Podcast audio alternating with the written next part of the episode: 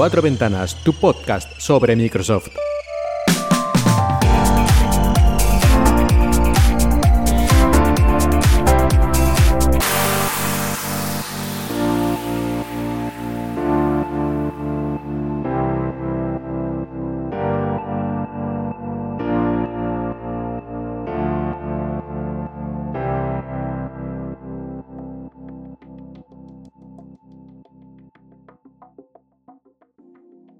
Buenos días y bienvenidos a Cuatro Ventanas, tu podcast sobre Microsoft en Emilcar FM.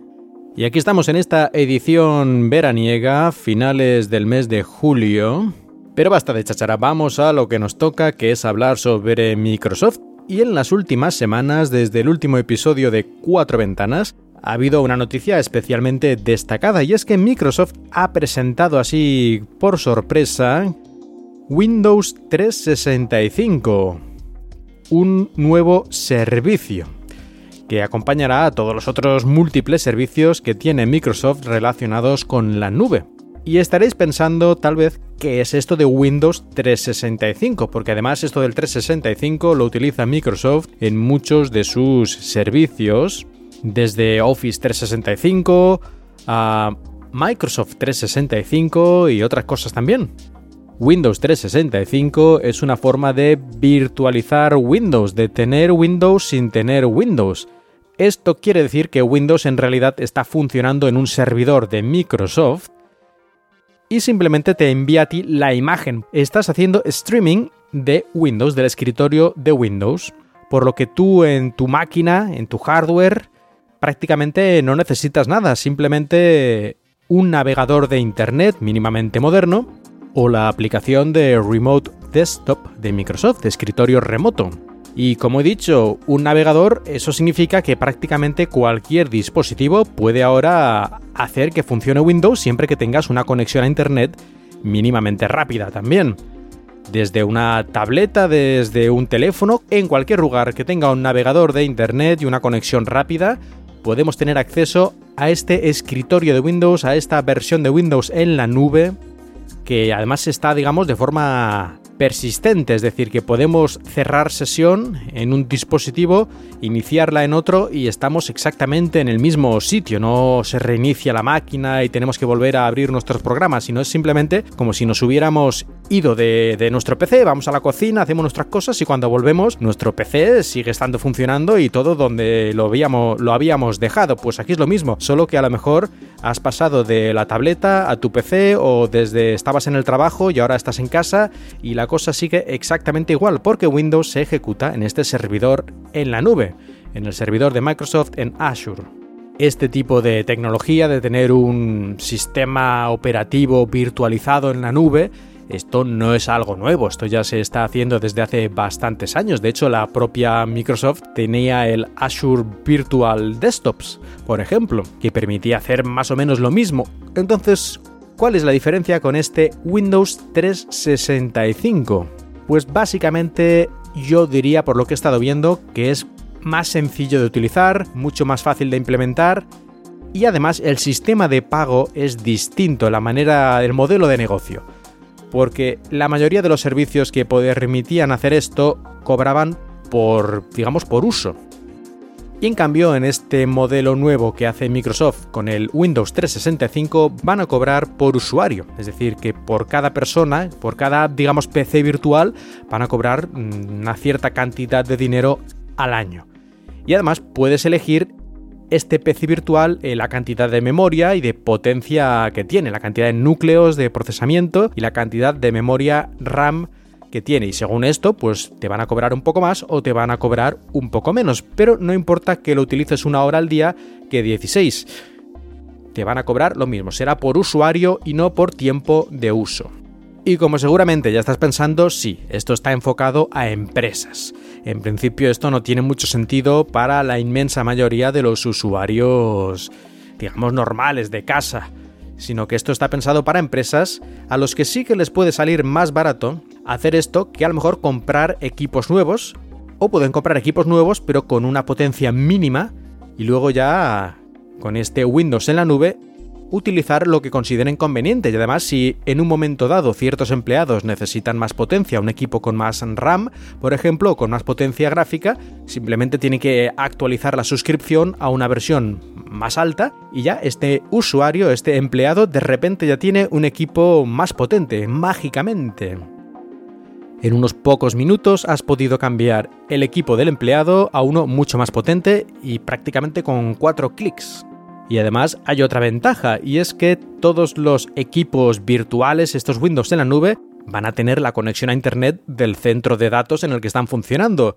Y como comprenderéis, un centro de datos tiene una conexión a Internet un poquito mejor que la que la mayoría de la gente tiene en casa. De hecho, tendrá 10 megabits de velocidad de subida y de bajada de datos eh, siempre que estemos utilizando esta Windows en la nube. Naturalmente, si nosotros tenemos que subir datos desde nuestro terminal, de nuestro hardware físico, hasta el Windows en la nube, pues ahí será ya dependiendo de nuestra conexión. Pero todo lo que ocurra entre la máquina virtual, la máquina en la nube, Windows en la nube y el resto de Internet, eso irá a 10 megabits por segundo tanto de subida como de bajada, por lo que si por ejemplo tenemos que descargar un archivo muy pesado o algo así, no habrá ningún problema, porque lo hará en pocos segundos. Todavía no hay un precio oficial para este Windows 365, pero por lo que se ha filtrado, digamos la versión más básica que son una CPU de dos núcleos con 4 GB de RAM y 128 GB de almacenamiento, costaría 31 dólares al mes. Pero ya digo que esto es un poco una filtración, así que esto podría cambiar cuando se anuncien oficialmente los precios y haber descuentos si haces eh, una compra a largo plazo de un año, de más años o para más usuarios o ese tipo de cosas. Ya sabéis que cuando se trata de productos empresariales siempre hay un montón de niveles y de opciones y de maneras de conseguir descuentos y ese tipo de cosas, así que habrá que verlo ya en cada caso.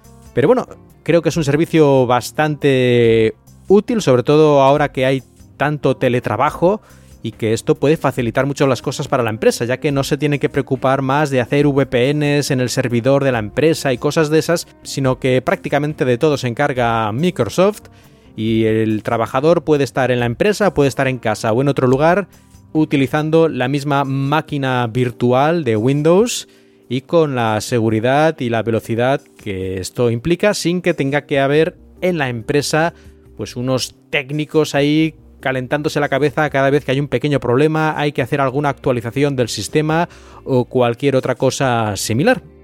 Bueno, ya veremos cómo va, pero yo creo que, como he dicho, para las empresas esto es interesante, por lo menos considerar la opción que ofrece Windows 365. Y vamos ahora a algo completamente distinto. Pasamos del mundo empresarial al mundo de los juegos, a la Xbox o la Xbox, como tú quieras llamarla. Y es que la Xbox ha tenido un récord de ventas en este, en este mes pasado.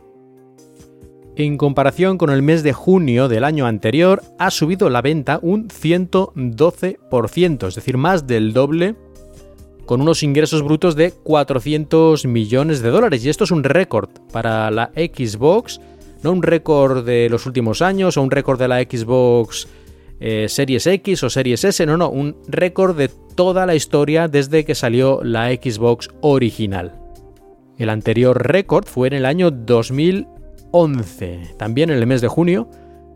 Así que no está mal lo que ha pasado y además especialmente teniendo en cuenta que todavía hay ciertas dificultades para conseguir consolas de las series X, que es la más demandada por estos problemas de fabricación de microprocesadores que hay en el mundo en estos momentos, como ya he mencionado alguna vez. Así que todavía más sorprendente que se haya conseguido superar el récord histórico en estas condiciones. Y para acompañar esta buena noticia, otra buena noticia, y es que ya tenéis disponible la versión de Xbox Series X y Series S del maravilloso juego, aunque bueno, ya sabéis que es un juego un poco especial, Microsoft Flight Simulator, que salió hace unos cuantos meses en PC y ya tuvo unas muy buenas críticas, eh, tanto en el apartado gráfico como en general, por su descripción o representación del mundo tan detallada. De hecho, tiene todo el planeta, está todo el planeta Tierra, está representado con mucho detalle eh, dentro del Microsoft Flight Simulator. Y ahora llega la versión para consolas, que de hecho es muy raro que haya simuladores de vuelo en consolas. Porque ya digo, esto es un simulador, no es un mata-mata, no es un juego de estos de, echar misiles y hacer explotar cosas. No, no, aquí se trata de volar, del placer de volar, de explorar el mundo a través de una avioneta o de un avión. Y ya está. No, no hay realmente mucho más. Hay algunos retos de pues tienes que aterrizar en este lugar, que es muy difícil, o cosas así. Pero no es un juego en el sentido más típico, sobre todo más típico en consolas. Sin embargo, la gente está encantada y además esta versión de las series X y series S, porque las anteriores Xbox esto no lo podrían hacer funcionar por mucho que quisieran, pues esta versión de consola ha sido realmente aplaudida por su buena conversión. De hecho, a no ser que tengas un PC muy potente, mejor jugar en consola. Y mantiene prácticamente toda la calidad gráfica y todo el detalle y toda la espectacularidad de este juego que realmente es el primer juego next gen de última generación realmente hecho pensando en las características y la potencia de estas consolas y del PC de, último, de última generación. Así que si quieres ver realmente de lo que es capaz tu Series X o Series S, porque la versión de Series S sí, en vez de a 4K es a 1080p, pero yo creo que se ve prácticamente, prácticamente igual. Todavía no he visto ningún análisis detallado de las diferencias entre las tres versiones de PC, de Series X y de Series S, pero así a simple vista la versión de consola luce espectacular, tanto en la X como en la S, yo creo que nadie se va a sentir defraudado.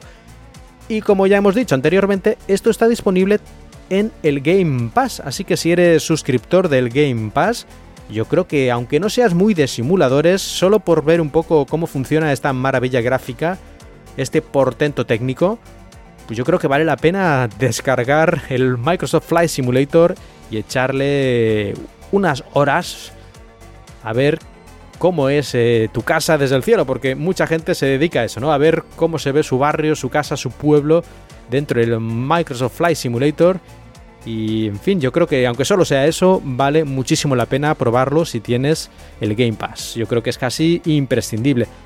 Ocupa bastante, creo que son 80 o 90 gigas de descarga y además requiere que tu conexión a internet sea bastante rápida porque al ser todo el planeta tiene que ir haciendo streaming, tiene que ir descargando en tiempo real las texturas y la información de cada una de las partes sobre las que vayas sobrevolando.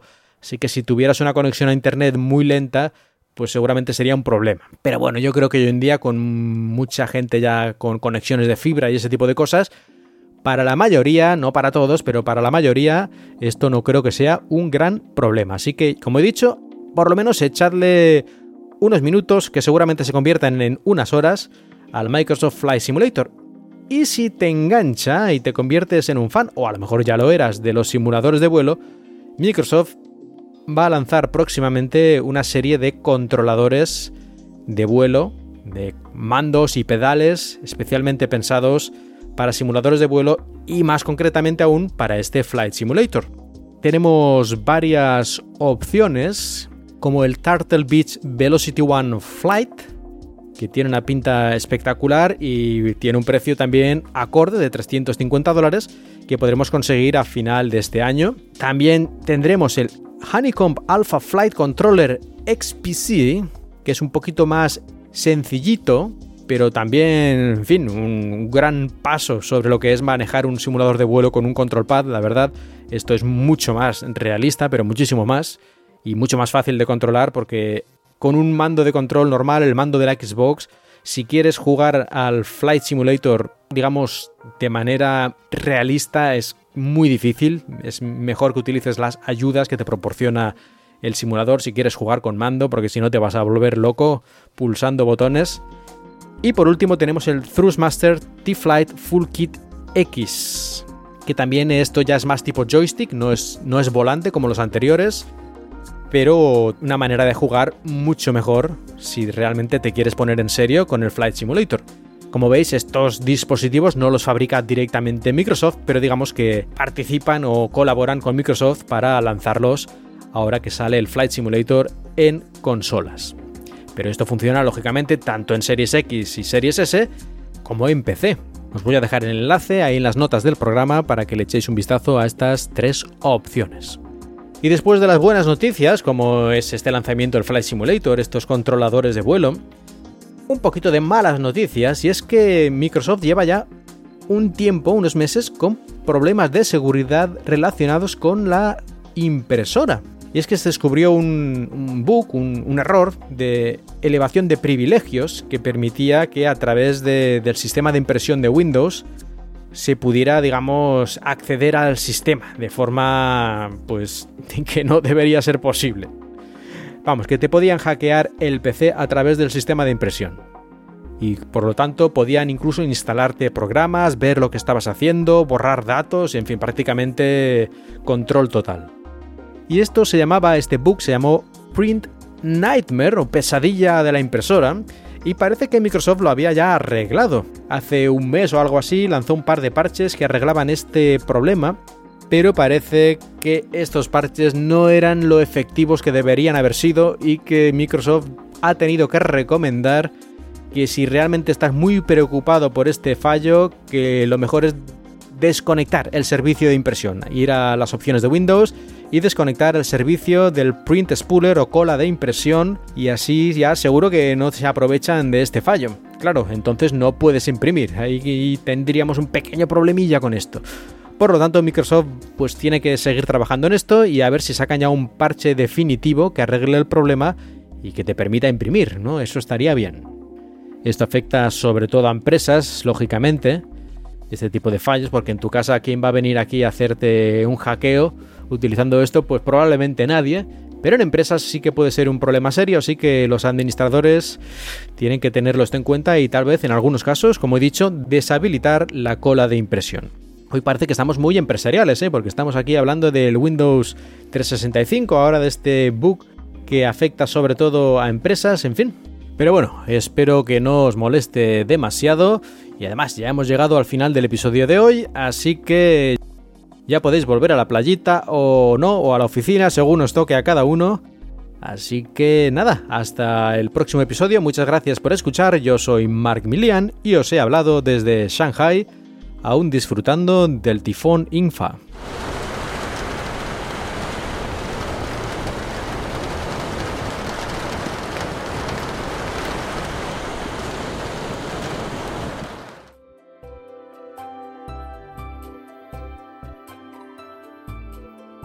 Si tienes cualquier comentario, puedes dejarlo en emilcar.fm o también en Twitter, arroba cuatro ventanas. La música que has escuchado durante este episodio pertenece a Serakina y Stereo Resonance, música con licencia Creative Commons.